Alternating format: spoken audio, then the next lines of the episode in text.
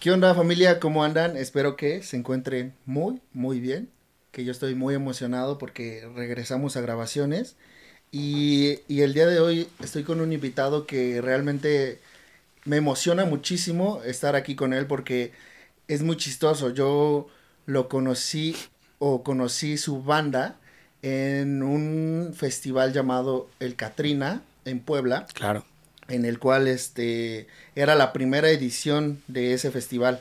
Entonces yo me acuerdo que chequé el cartel, e, en ese entonces iba mucho a festivales y chequé el cartel, eh, vi las bandas y habían algunas que no, que no conocía, entonces me metí a investigar, a investigar, a, checar pues la música que había, ¿no? Para estar eh, al, al, tiro ese día y me encontré con, con esta banda, O'Kills, que realmente me voló la cabeza. Eh, venían con, un, con un álbum lleno de, sorpresas, con un estilo eh, bastante fresco, bastante único y que realmente para mí fue como una sorpresa, ¿no?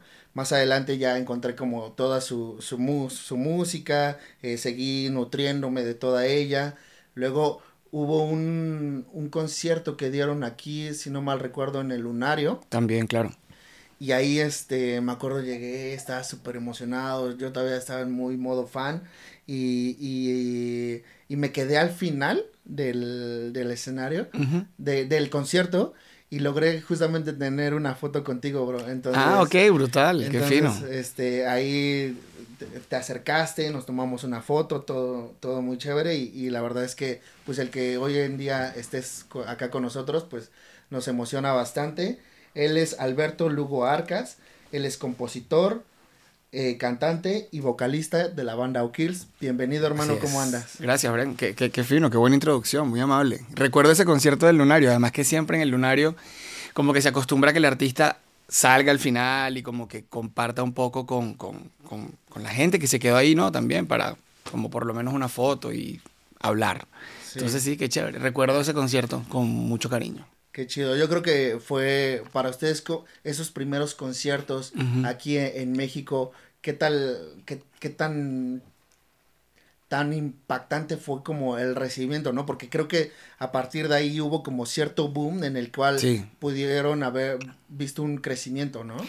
Sí, no, bueno, mira, el, el shock más grande y, y, es algo que comparto y que he hablado con otros amigos también que tienen proyectos musicales, que, que bueno, sí, que son músicos, pues, que tienen bandas, etcétera, es que el público mexicano son como, men, son como hinchas de la música. O sea, es como el público del, del Madrid, no sé, del, del Boca. o sea, son como, wow, la gente aquí en verdad como que busca artistas y los ve como haces tú, investiga, me gusta esta banda, los voy a ir a este festival, los voy a ver, etcétera, etcétera.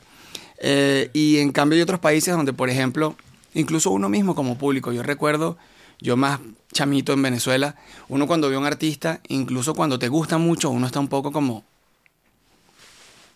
como midiéndolo, ¿no? Como, sí, mm. seguro lo estás, estás disfrutando, pero nunca eres ese fan ¡ah! desbordado de...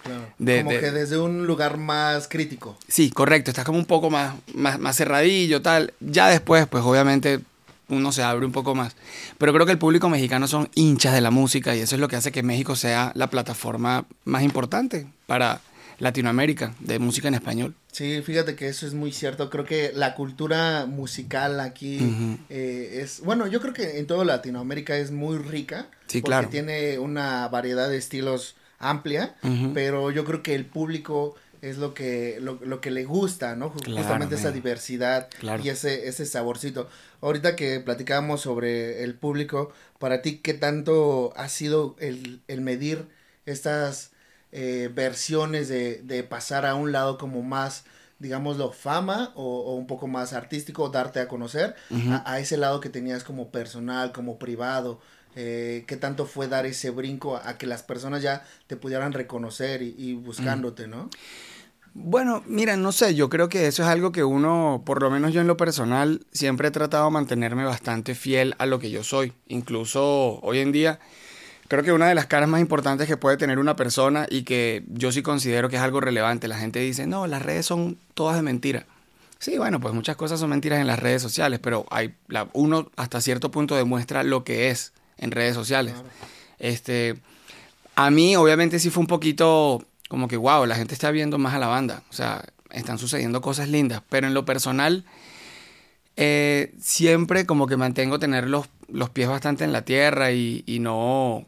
Bueno, me gusta como, como ser bastante yo mismo, porque al final del día creo que eso es lo que lo lleva a uno, no a uno músico, a cualquier persona, a, a un lugar bonito, digamos, de, de éxito, depende de lo que sea el éxito para ti, pero mantenerse real, ¿no? Creo yo. Eso, hay, eso para mí eso es lo, lo, de lo más importante, por supuesto. Hasta cierto punto crees que como que te ha sido un, un tanto agotador el hecho de, de, de, tener que mostrar como... Porque, a ver, en, en redes sociales justamente lo que mencionabas, de repente...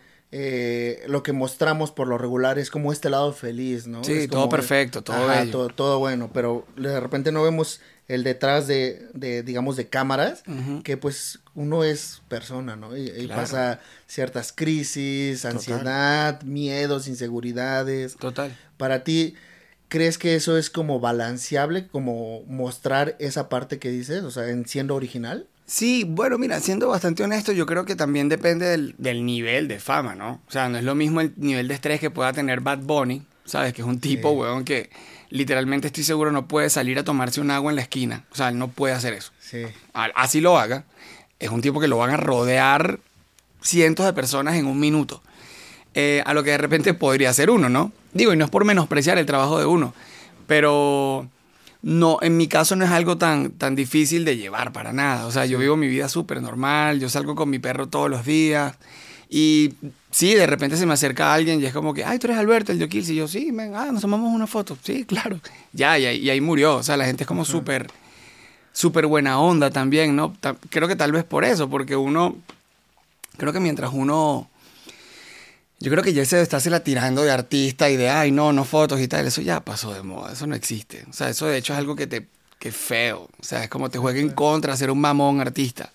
Entonces no, Digo, yo me la llevo suave. También por eso, porque no soy Bad Bunny, ¿sabes? Si yo fuera Bad Bunny, probablemente estaría en mi casa todo el día metido, porque, claro, qué fuerte debe ser no poder salir a la calle. Sí, todo muy chido, pero ha de tener también sus claro. bien complejos. ¿no? Obvio, claro, también tiene su parte hiper increíble que Bad Bunny ya, o sea, el sí. tipo lo que toca es oro, ¿sabes? Sí, pero o sea, ya, ya, es difícil que una canción suya no pegue, ¿no? Sí, totalmente. Está en ese punto en el que no importa lo que haga, eh, creo yo, ya está ahí. O sea, ya es Bad Bunny, ya.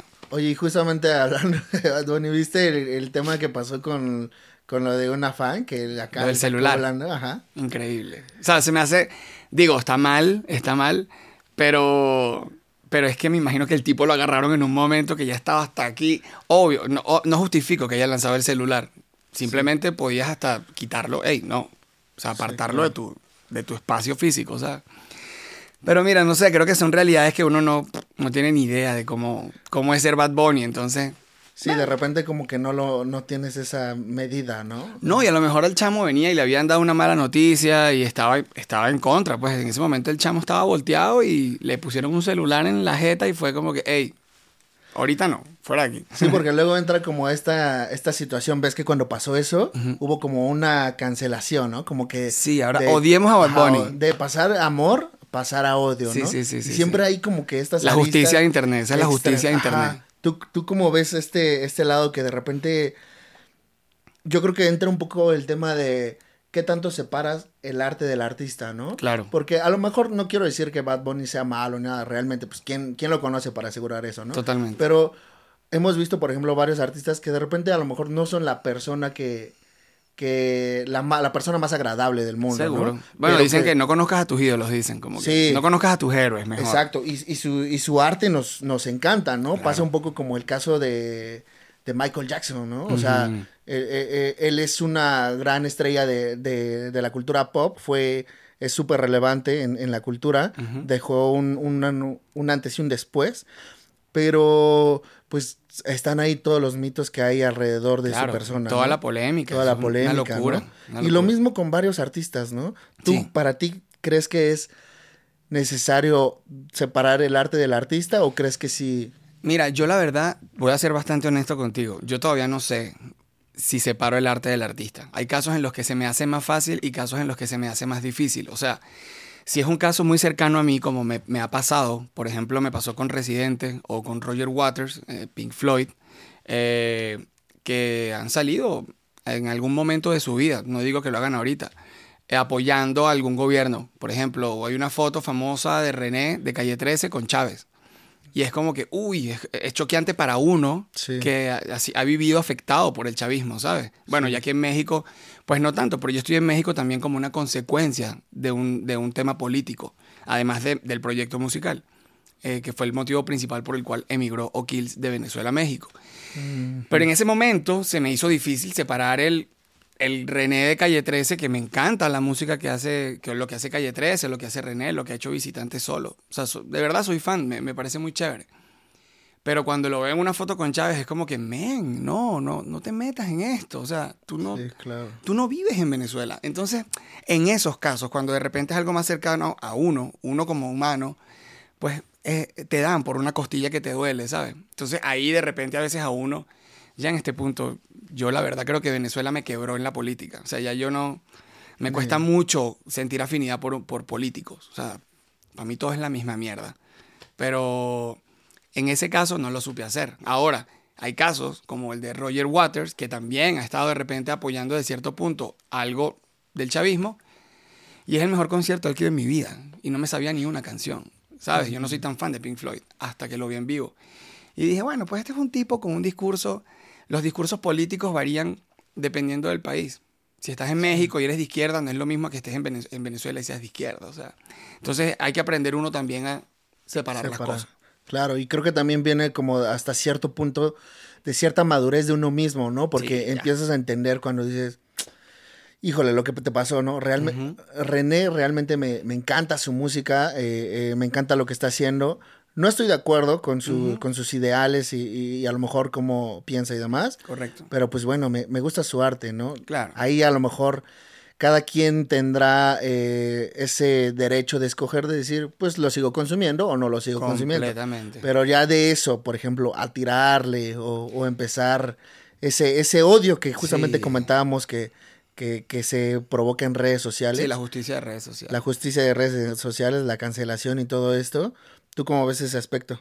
Mira, eh, lo de la cancelación particularmente. particularmente. Mira, yo la verdad creo que es un tema muy delicado porque hay, hay distintos tipos de, digamos, de, de delito. O sea, tú no, no te pueden castigar igual si tú te robas un caramelo, un niño se roba un caramelo de una tienda, a que si matas a una persona. O sea, por eso hay diferentes grados de, de, de pena y de, y de condenas y de castigos en la ley. El tema de la cancelación, la verdad, digo esto porque creo que a veces es muy injusto. A veces es como que Bad Bunny botó un celular. Eliminemos a Bad Bunny del mundo. Es como que, men, ya va. O sea, sí estuvo mal. Pero bueno, a lo mejor lo agarraron en un momento complicado al tipo. También creo que hay que denunciar lo que a uno, no le gusta. O sea, yo no, yo no soy fan de la cancelación. A menos que sea un tema de hay muchos casos ahorita de, de, wow, de que explotación de menores y cosas así. Obviamente, eso es algo que tiene que ir por la ley. O sea, para eso están las leyes y para eso hay canales para hacerlo. Entiendo la ley de Internet, o sea, la ley de la cancelación y todo esto, pero, men, simplemente hay veces que se sale de las manos y conozco personas que, que han perdido toda su vida, o sea, que se les perdió su carrera completa, ¿sabes? Y que hay temas bien duros, por ejemplo, apenas me, me pasó que eh, yo soy fan de Siddhartha, ¿no? y, apenas pasó un tema con él en el que este, fue denunciado por un caso y justamente en un principio como que toda la, todo, todo el mundo se, se, se, alzó. Odiemos a Siddhartha. odiemos a Siddhartha y todo. Obviamente yo cuando vi la noticia dije, fuck, se me cae un ídolo, ¿no? Claro. Eh, pero de repente pues salen este los avisos de desmintiendo toda la onda y es como, híjole, es que hay temas que son tan sensibles, pero también, o sea, que entiendes esa perspectiva de, las personas que lo sufren, pero también de repente es como, ¿por qué eh, juzgamos o por qué cancelamos? Eh, a una persona que pues todavía no sabemos, ¿no? O sea, damos el veredicto quizá antes de tiempo, ¿no? Sí, que no lo conocemos. No lo conocemos. O sea, somos, estamos siendo como parte de un juicio en el cual de verdad no tenemos información. Simplemente lo que te llega por internet. Y si a mí me da la gana mañana en internet de subir y decir, Alfredo en la entrevista me acosó, después de la entrevista, es tu palabra contra la mía. Sí, O sea, ¿Quién dice que es verdad o que es mentira? sí. Entonces creo que es un tema muy delicado. Hay que tener, como decimos en Venezuela, los pelos del burro en la mano para poder yo decir, hey, cuidado con Alfredo, un ejemplo, por supuesto. Sí, claro. Eh, cuidado con No Alfredo. crean, ¿eh? Sí, no, se- no- no crean que esto es verdad, porque agarran el clip. Agarran el clip y de repente ya valió todo. Este, y es como que hay que en verdad tener pruebas si vas a acusar a alguien o si, te- o si vas a tomar una posición. Ahora, Claro. entiendo los movimientos, eso sí. O sea, eh, todo el tema de un movimiento feminista, algo que hay que hacer bulla, hay que, Sí. hay que, ¿sabes? Hay que romper los platos en la casa para que la gente voltee a ver qué está pasando. Lo entiendo también y, y lo apoyo. Sí. Pero en otro, en otro tipo de situaciones, de acusar y acusar y acusar sin... Yo no conozco a Siddhartha. Yo no sé lo que le esté haciendo, ¿sabes? Entonces, ¿por qué yo voy a, a- a- a emitir una opinión fuerte y... Mejor quédate callado. Si no te gusta la canción, no aplaudas, como dicen. Pero Exacto. tampoco abuchees. Exacto, exacto. Porque creo que también hay, hay situaciones que, que le corresponden a cada quien, ¿no? Claro. Cuando vemos una, una, una- un caso de cancelación, de repente empezamos a hacer bulla sin saber realmente bien qué es lo que pasó. Mira, y peor que eso, Alfredo, perdón que te interrumpa. Dale, dale. Eh, cancelamos, cancelamos a todo el mundo, ta, ta, ta, ta. Y después se les olvida. Entonces es como que hicimos un daño sin darle un, sea, sin, verdad, sin de verdad ser profesionales y asumir que estamos acusando y bueno, vamos a arreglar este problema. Queda en el pasado, a la gente se le olvida, entonces el que termina afectado es la persona que, que cancelaron, si en verdad era inocente, por así decirlo. Claro. Si fuese culpable, por supuesto, pero... Y realmente eh, de repente no di- dimensionamos el daño que, que se le hace a la persona, ¿no? Porque de repente una cultura de cancelación hoy, de- hoy en día, que un artista eh, depende de redes sociales, o sea, realmente mucha de su vida artística están hoy en día ahí, ¿no? Y cuando tú eres señalado en una plataforma en la que no tienes tampoco tantas herramientas como para defenderte, es, Claro. es de repente eh, muy duro, ¿no? Porque puedes acabar con la carrera de quien sea. Uf, y casi siempre termina, o sea, nunca es lo mismo. O sea, a ver, tampoco es un tema de que uno está a favor de, de- de que nunca más cancelen a nadie. Man, eso, son, eso simplemente es una respuesta de la sociedad. Eh, o sea, no es algo que uno pueda controlar, el, el- el tema de la cancelación. Justamente hablando de esto, ¿cómo has visto el soporte en redes sociales? Eh, lo, justamente lo que te comentaba ahora, ¿no? De repente el artista eh, ya tiene que estar presente en una red social para poder buscar ese lanzamiento, ese boom, ¿no? Que realmente luego es, es lo que buscamos como artistas independientes, emergentes. Pero de repente también las redes sociales vienen acompañado de una toxicidad, que es la que, que la comentamos, que no solamente eh, afecta como tu contenido, sino como a uno mismo, ¿no? Porque de repente entra esta onda de los números, Ujú. en la que tú dices, híjole, realmente eh, no quiero que me afecte, pero me afecta, ¿no? Cuando Claro. veo que un lanzamiento de cierta rola que me costó meses, componer, producir, sacar y ver con unos números bajísimos, Claro. es doloroso para uno, ¿no? De repente eh, yo creo que entra esas crisis existenciales, esa depresión Seguro. en la que es difícil manejarlo, ¿no? ¿Tú cómo has visto este tipo de situaciones? Mira, eh, yo, obviamente, no, uno no es de piedra. Yo tengo en esto, wow, yo tengo 35 desde los 15 años estoy haciendo esto, desde los 12, más o menos.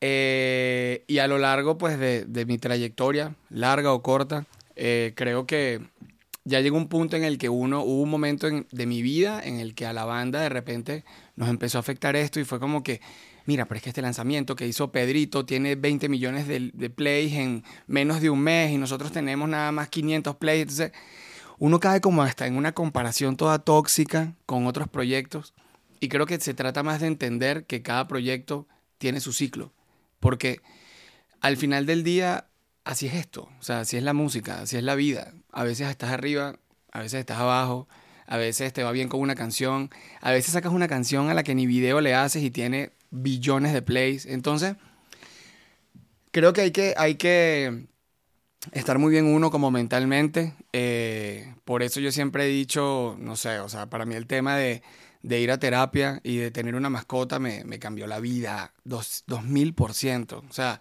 hay casos en los que de repente yo tengo un proyecto solista que lo uso como un proyecto de, de como de vacaciones. O sea, yo saco ahí lo que yo quiera cuando yo quiera, por así decirlo. Y hay canciones que le ha ido chévere, hay canciones que no les ha ido tan chévere, pero de repente estoy en un lugar en Perú y se me acerca alguien y me dice, me encanta la canción que sacaste en tu proyecto solista, esta, tal, no sé qué, y es como que todo tiene un impacto, solo hay que saber abrazar y agarrarse de las cosas lindas y no estar en una comparación perenne, porque hoy en día todo es manejable, todos los números son manejables. Tú quieres un millón de views en un video, yo te lo puedo dar. O sea, tú me dices a mí, Alberto, vamos a meterle pauta a este video, tal, no sé qué, ok, dame tanto y tienes el millón de views en un mes, lo tienes.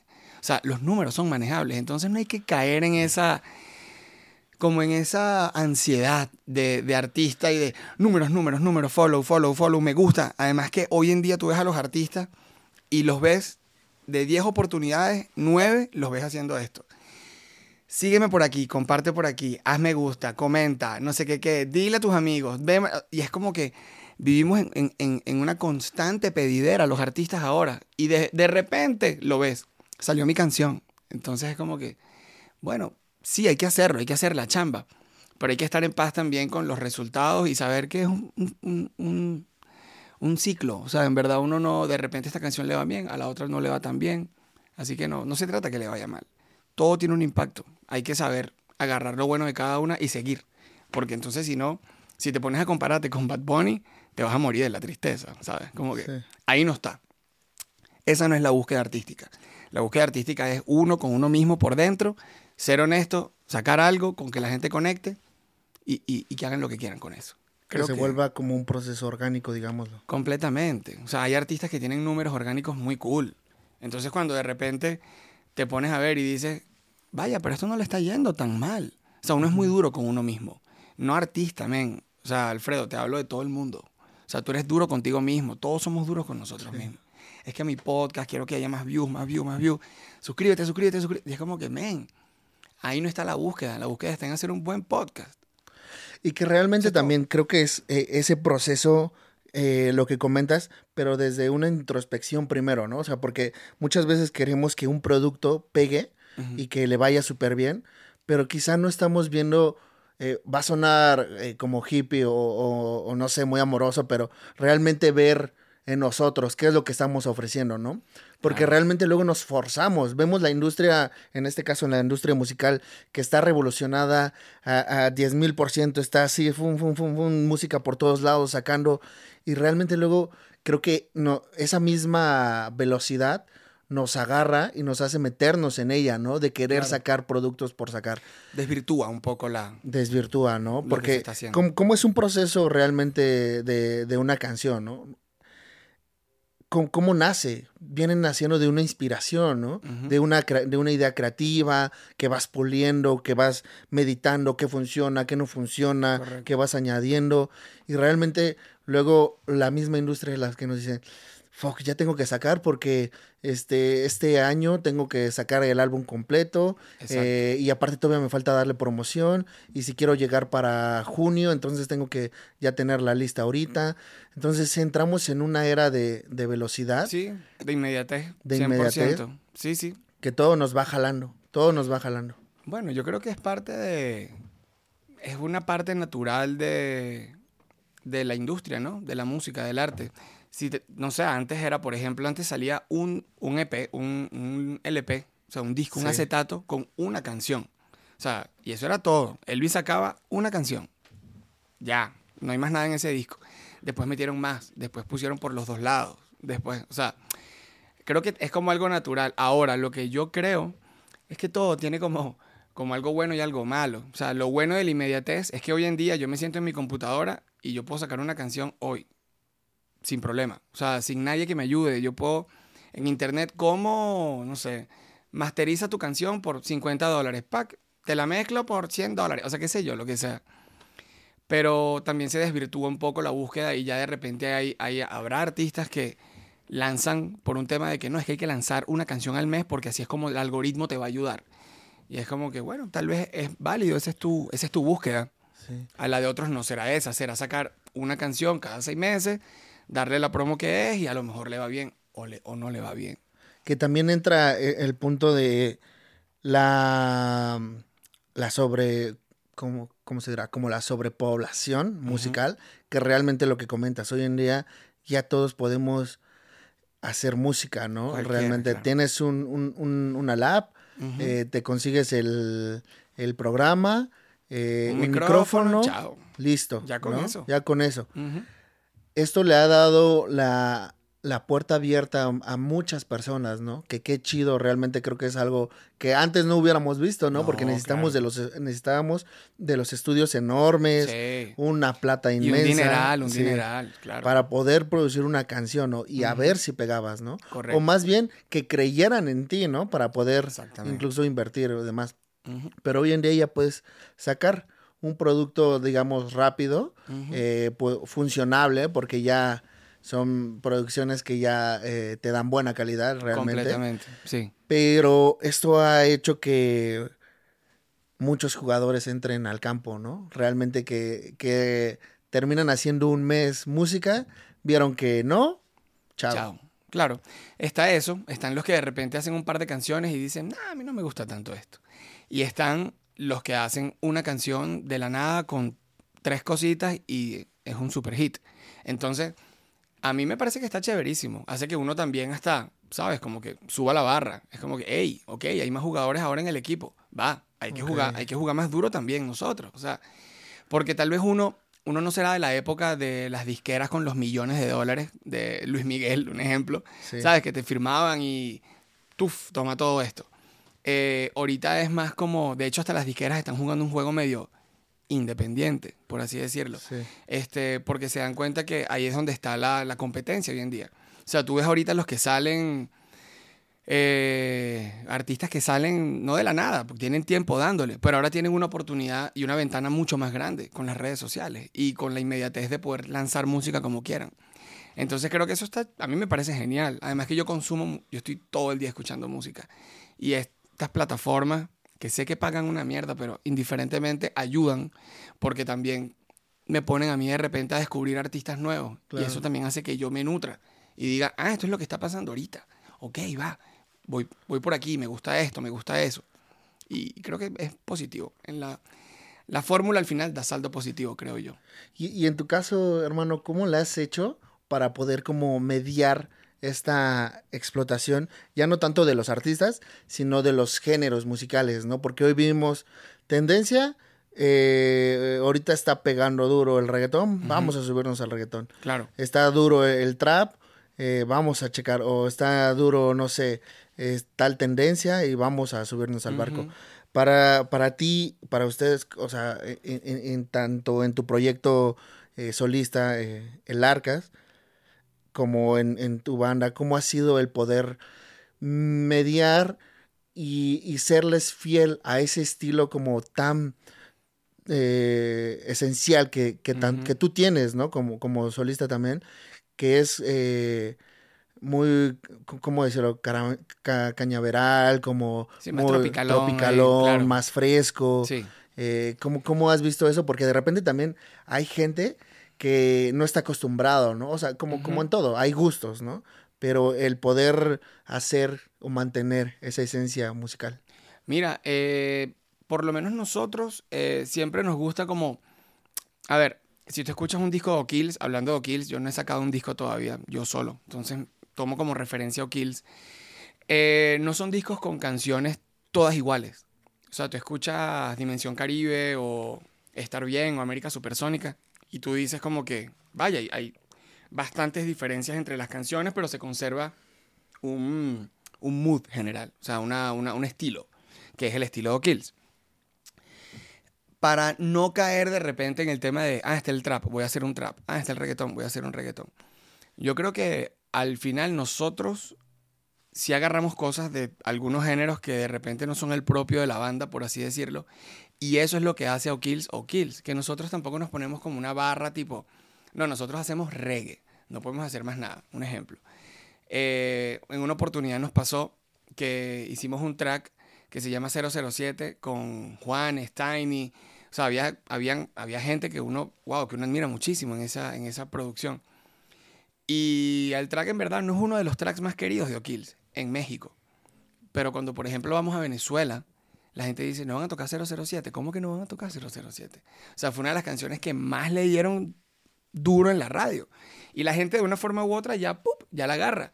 Entonces es como que, men, puedes tomar cosas de otros géneros. Y eso es algo de lo bonito que está pasando ahorita, que uno le llega tanta música. Y, pero hacerlo tuyo, no intentar emular algo. O sea, uno, yo no voy a, yo nunca voy a ser Maluma. O sea, yo no, yo no quiero ser Maluma. Pero hay canciones de Maluma que me encantan. Y hay, hay cosas de Maluma que yo a veces escucho. Y digo Maluma por decir cualquiera, Panteón Rococó, lo que sea. Que yo a veces agarro y digo, uy, esto está increíble, ok. Y eso me, me, me, me da a mí herramientas o me inspira para yo hacer algo para O'Kills. Sin caer en el plagio, por supuesto, porque si no, eso ya es otro tema. Pero a mí me encanta, y a mí me encanta escuchar música nueva y ver qué están haciendo los, los más jóvenes, porque yo tengo 35, o sea, ya uno no es de la camada de los que tienen 15 años que están haciendo música. Entonces es como que esto me gusta, esto me gusta, esto me gusta, respeto mi arte, tomo lo que me sirve y, y lo uso también a favor, ¿no? O sea, como ir nutriendo. Claro, la inspiración no está solamente en los artistas grandes consagrados, más bien yo creo que viene de los artistas nuevos, son los que están son los que vienen con algo fresco, son los que vienen con algo distinto. Ahí es donde está lo que, lo que hay que prestarle más atención. Ya los que están consagrados están consagrados y hacen lo mismo. Hay que mirar para ese lugar, para el lugar de los chamos nuevos que están arrancando con ideas frescas. Para ustedes, les ha costado mantenerse vigentes. Es decir, vemos justamente lo que mencionas, vemos bandas que, artistas que han estado años, ¿no? Y vemos también la nueva generación que mencionas, que es como va, va saliendo con nuevas ideas. Eh, por ejemplo, ahorita se me viene a la mente el caso de Visa Rap, que, que, que, que, el compa lo está haciendo muy cañón. Eh, hizo, como que creo que hizo un, un de un género que algo los, todos lo pudieran ver, ¿no? Este, esta idea de los de la session, de la session eh, y, y, todo esto como que va revolucionando para ¿para ti crees que ha sido como difícil el mantenerte vigente? Sí, claro, obviamente es una es parte de la chamba. O sea, ya la chamba del músico no es solamente hacer música. La chamba del músico es tener un podcast, sacar eh, versiones raras de una canción, eh, cover de otros artistas, estar en redes sociales todos los días, todo el tiempo haciendo algo distinto. Hay artistas que lo hacen menos o más que otros, pero de una u otra forma tienes que estar ahí en redes. Es lo que hablábamos al principio. Esa es la ventana principal. Ya, ¿quién ve televisión? La verdad. O sea, pues yo veo televisión en algún momento de mi, de mi día, si acaso algo, pero ¿qué veo? Una serie que ya yo elegí hace rato que quería ver. O sea, no es como que yo voy haciendo zapping en el televisor. O sea, ya los medios de consumo masivo convencionales creo que están cada vez más inclinados a celular. Aquí está todo, las series, la, todo lo ves por aquí. Ya no te sientas a ver televisión. De repente creemos que tenemos como esa elección, ¿no? De, de poder... Y digo creemos porque luego también hay cierto algoritmo en, en todo que, que te hace. Incluso en la televisión ya hay cosas que, que, que tú ves y dices, ya esta no es la televisión de antes. O sea, porque la televisión también está cambiando. O sea, todo está como... Y hay que estar vigente. Entonces creo que mantenerte vigente es más un reto como de oficio como de parte de la chamba de músico, que, la música como tal. O sea, es igual o cuidado y más importante estar en redes todo el tiempo, pum, pum, pum, pum, pum, porque hay casos de personas que sacan una canción y no sacaron más nunca nada, y pero siguen dándole promo a la canción durante dos años y de repente, ¡pac!, la canción pega. Entonces tú dices, ¿qué fue la canción? ¿O la promo? ¿O que el artista estuvo ahí dándole y dándole y dándole con el martillito en el mismo lugar? ¿Qué fue? Entonces, hoy en día en la fórmula hay muchos, muchos caminos por donde meterte. Y estar vigente y estar todo el día ahí como en el ojo, en la mente de la gente, es también parte importante. Lo, hay una, eh, híjole, no me acuerdo muy bien la frase, pero que decía, no pongas toda, todas las cerezas al pastel o algo así. Pero que realmente se refiere a eso, ¿no? Como de eh, diversificar.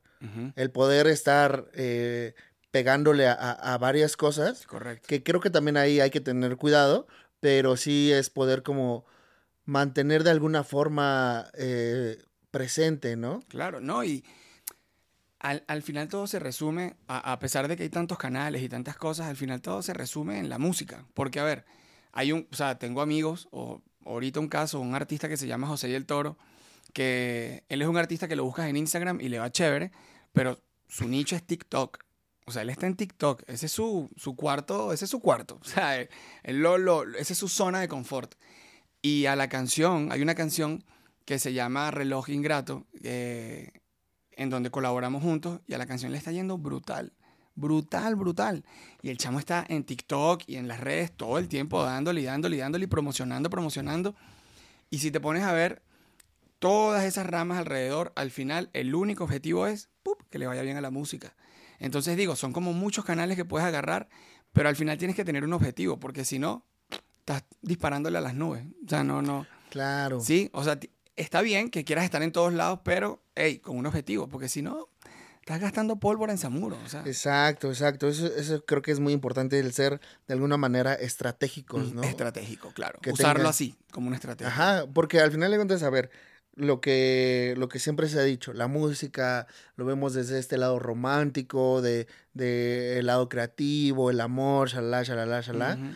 pero realmente es una industria. Claro, es una industria musical y cada quien juega sus cartas Correcto. a, a como le, le, le, le convenga, ¿no? Y todo es, todo es válido. O sea, uno ve artistas que, que, que de repente, no, que qué loco, este, estos tipos tan viejos haciendo TikTok y tal, que hace, qué sé yo, que hace Café Tacuba haciendo TikToks ahí, todos viejos.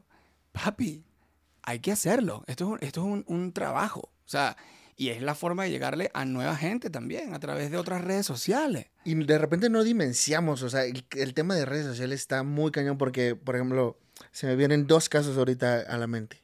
Uno, eh, el tema de, hay un TikToker que se llama Javier Ibarreche, que hace contenido de, de cine, y el brother el fin de semana estuvo en los Oscars. Claro. Fue llamado. Lo vi, uno de pelo chino de largo, pelo ¿no? chino.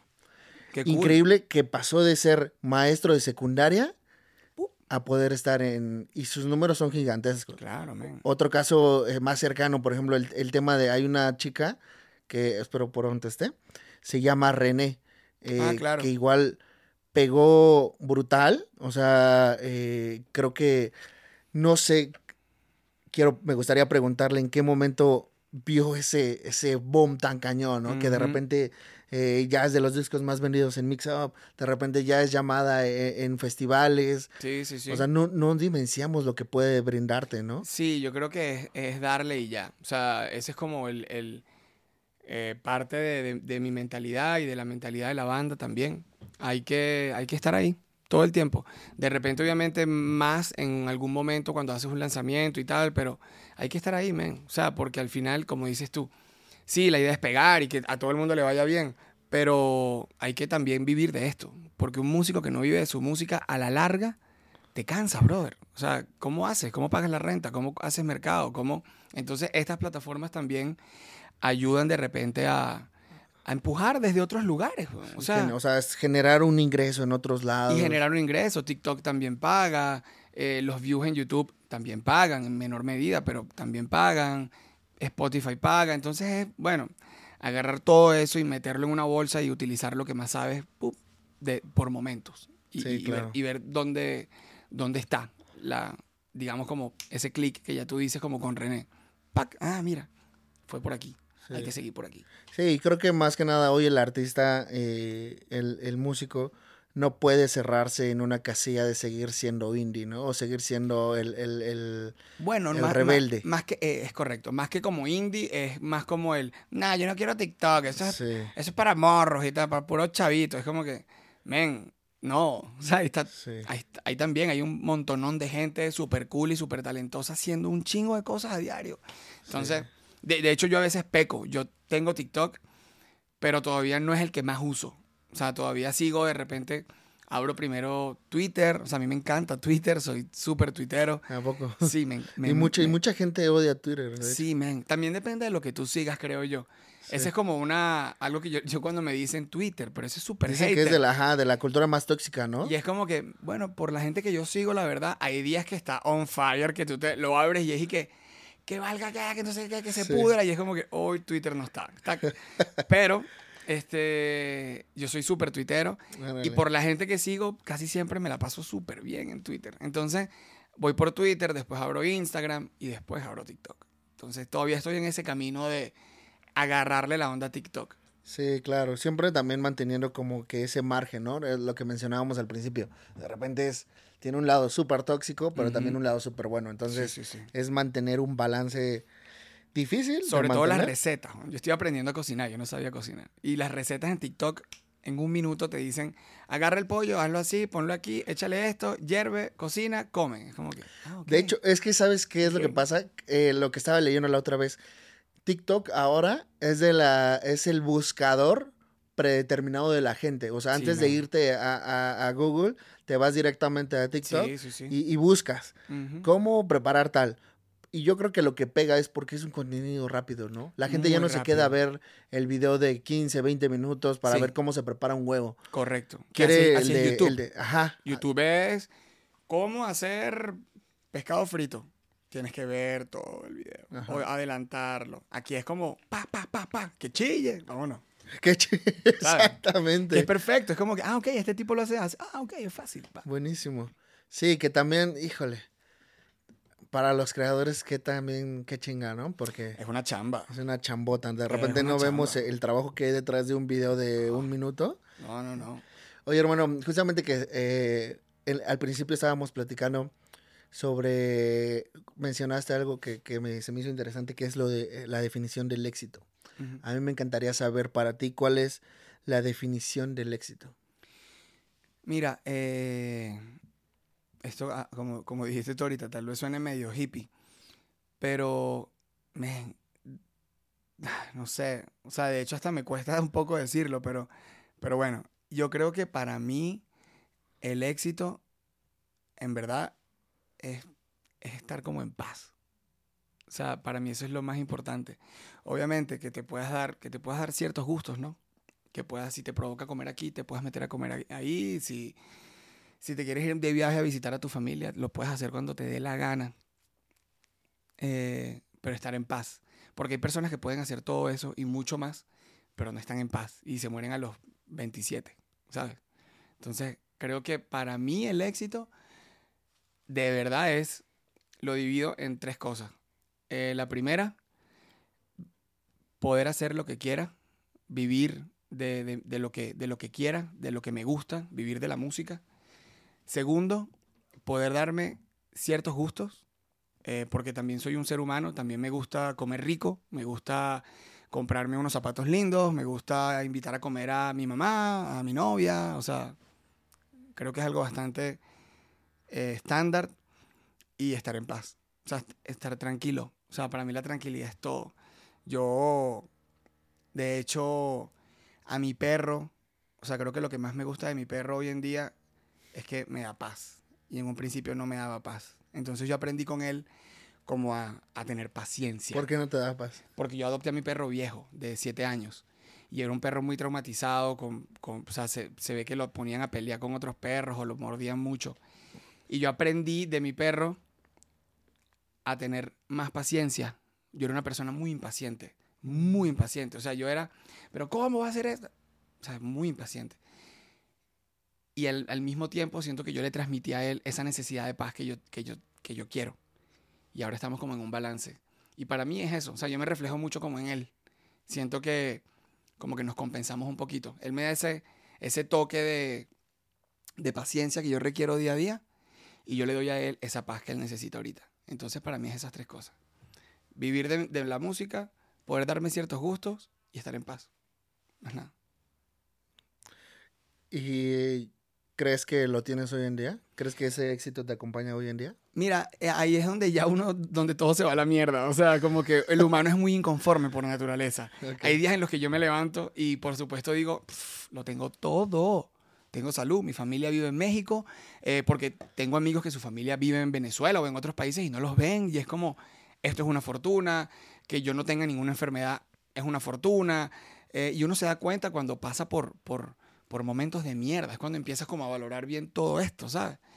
Y pues, mira, yo hay días que siento que, que, que, que lo tengo todo, hay momentos en los que siento que lo tengo todo. Y hay momentos en los que siento que no tengo nada. Y es como que la estoy cagando, la estoy cagando, no estoy haciéndolo bien. ¿Qué voy a hacer? ¿Qué voy? Necesito esto, necesito esto, necesito esto, necesito el hit, necesito los millones. Y es como que no, no, no, no, no. No, ¿qué te pasa? Quédate quieto. O sea, para eso, por eso también es que yo digo mucho, me, vayan a terapia, hay que ir a terapia. O sea, a mí la terapia es como lo mejor que me pasó. O sea, cuando estoy muy locochón, le escribo a mi psicóloga, le digo, eh, Celina, vamos a hablar, hablamos, todo bien. Somos humanos, men. O sea, Exacto.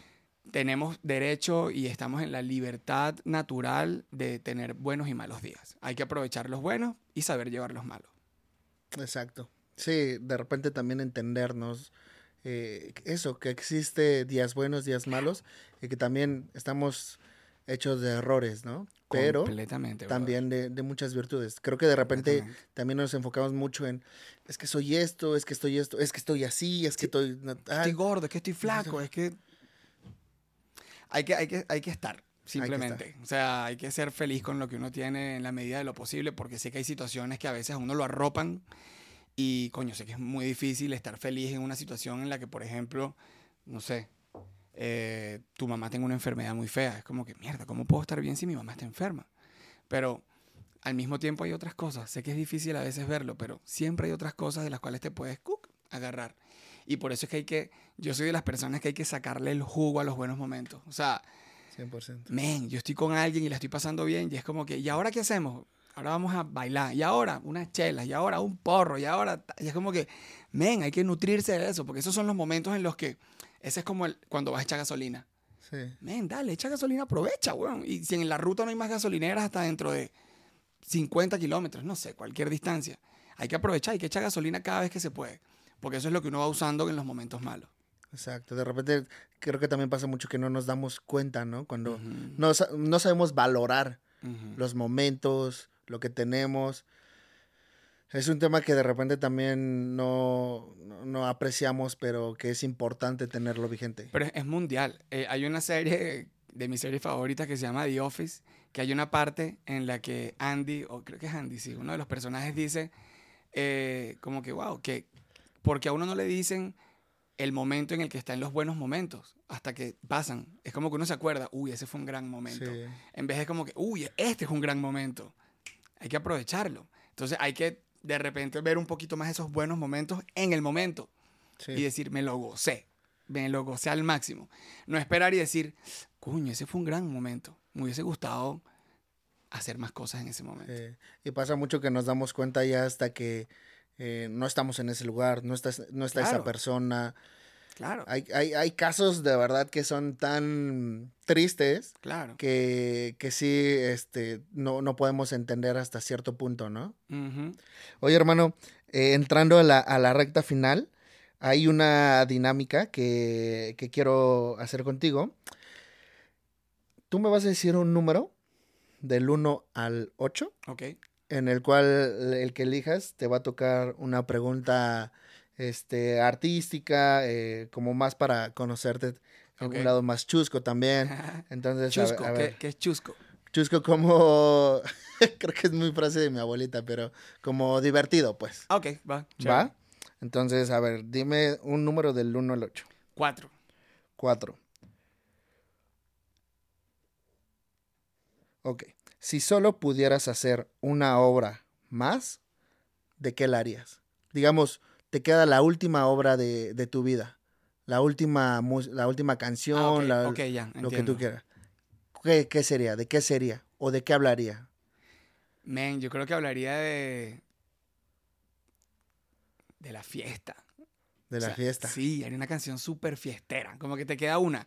Men, ya, esta es, la, esta es la canción de la fiesta.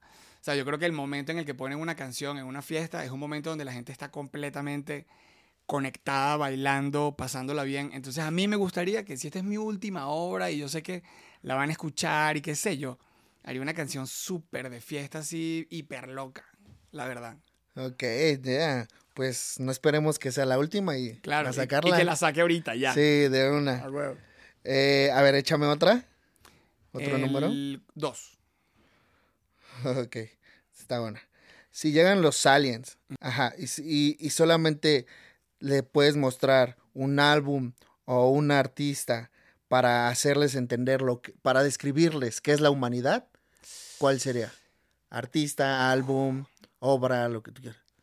Eh, vaya. Wow, qué pregunta tan difícil, men. Es muy complicado decir una, una sola obra. Pero. La que se te venga, sí. Así, la que se me venga. Bueno, mira, yo creo que le mostraría eh, una película francesa que se llama Los Coristas. Los coristas. Sí, creo que es una película que muestra como lo, lo bonito y lo feo del, del ser humano. Y, y al final te deja un muy buen sabor de boca. O sea, como que... Sí, o sea, yo soy una persona que, a- que a veces siento que, que los seres humanos somos una mierda y a veces siento que somos lo mejor.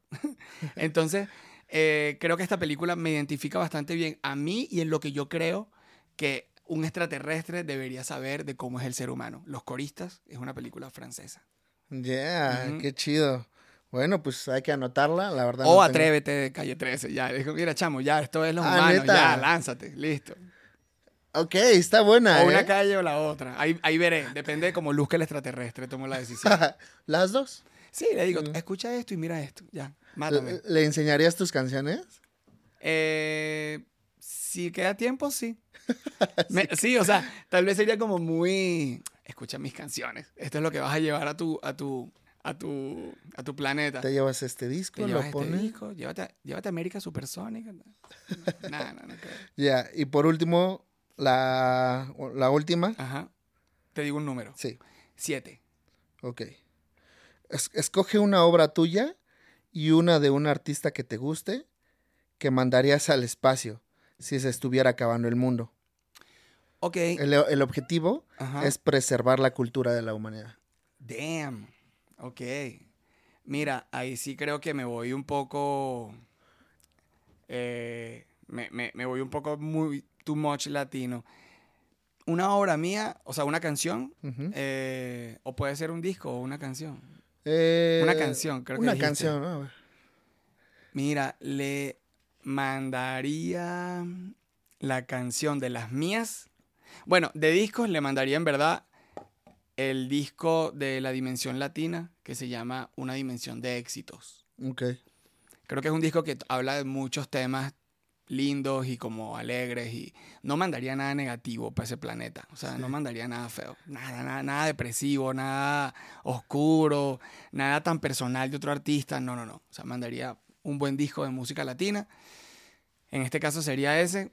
Y de mi música le mandaría, eh, creo que complementaría allí y mandaría una canción que se llama Humano. eh, Está de. O'Kills. Sí, Creo que claro. para que entiendan un poco también de dónde, de- porque estamos tan, tan locos todos los humanos. Entonces, Uy, no, mejor escogida no pudo haber, ¿eh?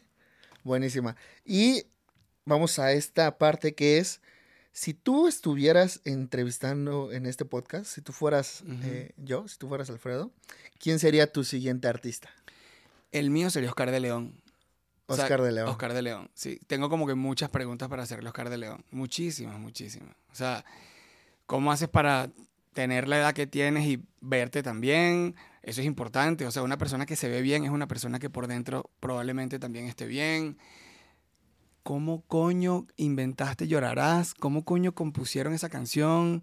Eh, men, ¿cómo, ¿cómo haces para ser tan estúpidamente afinado?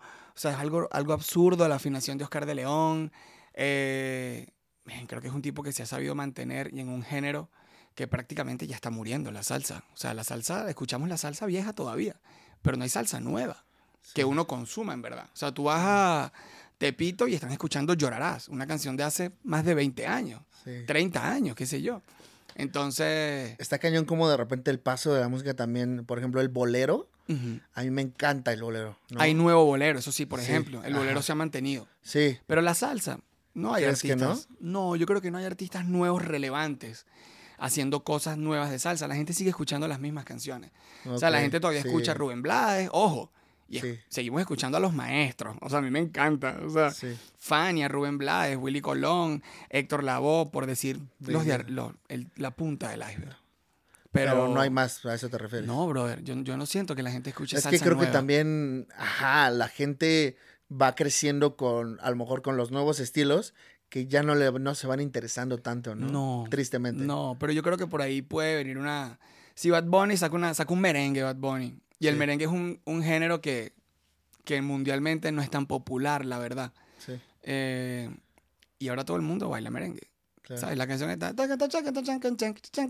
Todo el mundo ahora... Ah, ok. Ah, Voy sí, a bailar merengue. Es como, wow. Entonces creo que también por ahí puede venir como un nuevo ciclo de salsa. Por el momento, yo creo que es, un, es el género que está más ahí como escondidillo. Buenísimo, hermano. Pues nada, no me queda más que agradecerte. Muchas gracias por haber este venido, por haber Gracias, querido brother. participar en el proyecto. Como te decía en un principio, es un honor para nosotros tenerte por acá. Para mí. Y yo creo que también para la gente va a disfrutar mucho la plática que realmente estuvo muy buena. Súper. ¿Qué se viene para ti, hermano, con la banda? ¿Qué va a haber de nuevo? Bueno, ya estamos, como hablábamos un poquito fuera aquí de- de- del podcast, ya estamos grabando nueva música. Este año yo lanzo mi primer disco eh, como solista. Eh, la banda también lanza música nueva eh, y shows. Para el segundo semestre del año probablemente ya estemos otra vez este, tocando y queremos cerrar y, y cerrar como esta, esta gira en Ciudad de México, en un concierto Ya. poco más grande, por supuesto. Entonces, bueno, ya, ya serán informados por ahí, arroba somos O'Kills y arroba el Arcas, si quieren ver historias y fotos de mi perro. Pues ya se la saben, banda, vayan a buscarlos. Esta semana le vamos a estar dando duro a todo este contenido. Y hermano, eh, ah, ¿a quién nominas para, para tenerlo aquí conmigo en el siguiente capítulo? Mira, nomino a René, ya que eh, es un artista que, que disfrutas. Yo también soy muy fan de lo que hace René, así que nomino a René. Si estás por ahí, René, llégate. Está chévere el podcast. René, por acá te vemos. Y hermano, ¿algún último mensaje? Eh, men, escuchen a sus artistas, apóyenlos, dejen comentarios, compartan su música, denle me gusta a las publicaciones. Sé que a veces uno, como decía en el podcast, está todo el día, sígueme, escúchame, háblame, po- ponme, quiéreme. Pero es, es una, también es una manera de apoyar.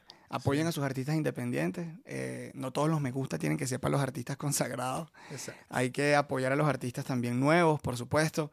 Y nada, de nuevo, estamos por ahí por las redes, arroba somos O'Kills. Pues ya se la saben, banda, por ahí estamos. Bye.